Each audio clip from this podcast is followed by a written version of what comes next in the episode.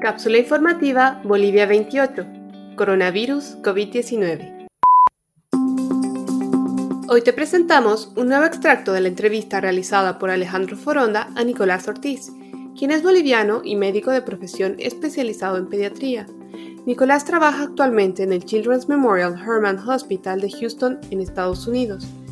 En esta ocasión, Nicolás nos explica sobre el tiempo en el cual sobrevive el virus COVID-19 en diferentes superficies y también el tiempo en el cual podría quedar suspendido en el aire.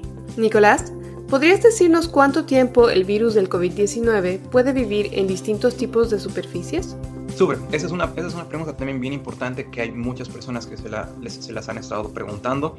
Y recientemente en, uno de los, eh, en una de las revistas más prestigiosas a nivel mundial de, uh, de medicina, que es el, el, New England Journal of Medicine, uh, el NEJM, que está basado en, en, Boston, acá en Massachusetts, ha hecho un pequeño estudio para establecer esto una vez más, todo esto ha sido en cuestiones experimentales que han sido en un laboratorio que no necesariamente se reflejan al mundo exterior, pero que sí dan una enorme pauta para, para seguir todos estos, estos Yendo desde el menor hasta el más alto, podemos decir que en, en el aire puede llegar a durar como unas 3 o 4 horas en el cartón normal ah, de los libros o de las cajas pueden durar como 4 horas.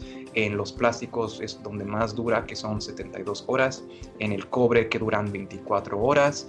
Pero en las superficies, digamos, donde más, más largo tiempo el, virus se ha mantenido, ha sido definitivamente en el plástico, que ha sido a 3 días. Gracias, Nicolás.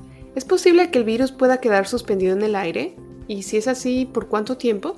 Sí y no también eso es, es una cuestión de, de, terminología. Tenemos aires que los podemos dispersar de nuestra, de nuestra boca cuando hablamos, cuando estornudamos, cuando tosemos. Entonces hay pequeñas gotitas que son, bueno, gotas de saliva y hay aerosoles, que los aerosoles son mucho más pequeños. Los aerosoles como, como cuando tenemos los sprays y salen así como miles de gotas súper pequeñitas, más o menos así son los aerosoles. Y los aerosoles cuando hablamos, que ni siquiera los podemos sentir, pero están ahí, que es cuando decimos la, la S, la F y todas este, estas sílabas que son muy, muy grandes, uh, o sea, muy, muy duras, digamos, cuando hay contacto entre los, los labios o contacto, contacto perdón, con la lengua y los labios y todo eso. Y hay las gotas un poquito más grandes, que son cuando tosemos y cuando estornudamos. El virus se ha visto que es más viable en las gotas grandes, no tanto en los aerosoles. Y es por eso que la recomendación ha cambiado de usar los barbijos en los hospitales de los grandes de los N95 a los barbijos, barbijos quirúrgicos normales que los encontramos en cualquier farmacia, porque se ha visto que los aerosoles no son tan dañinos o tan contagiosos como las gotas. Se ha visto que en situaciones de laboratorio el virus puede estar sostenido en el aire por unas, unas tres horas o menos. Ahora bien, una cosa es hallar partículas virales y otra cosa es hallar virus viables. Se han hallado partículas virales suspendidas en el aire eh, por, esas tres horas y también en otras superficies por días y días y días. Pero eso no quiere decir que, los, eh, que sean partículas viables que puedan darte algún tipo de infección.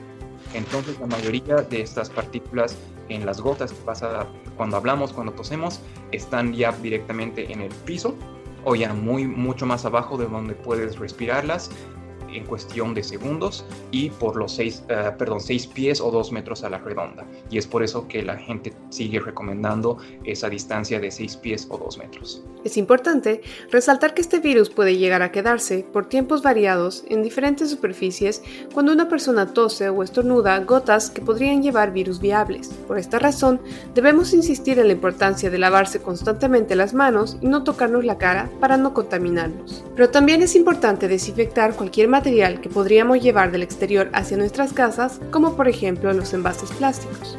Este audio es un extracto de la entrevista realizada por Alejandro Foronda el 26 de marzo a través de su cuenta de Facebook y fue editado en Cochabamba el 9 de abril del 2020.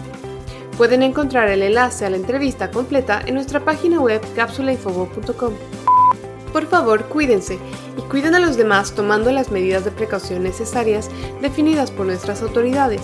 Si tienes alguna duda o presentas fiebre, tos seca y dificultad para respirar, Llama para pedir ayuda a las líneas gratuitas 810-1104 y 810-1106.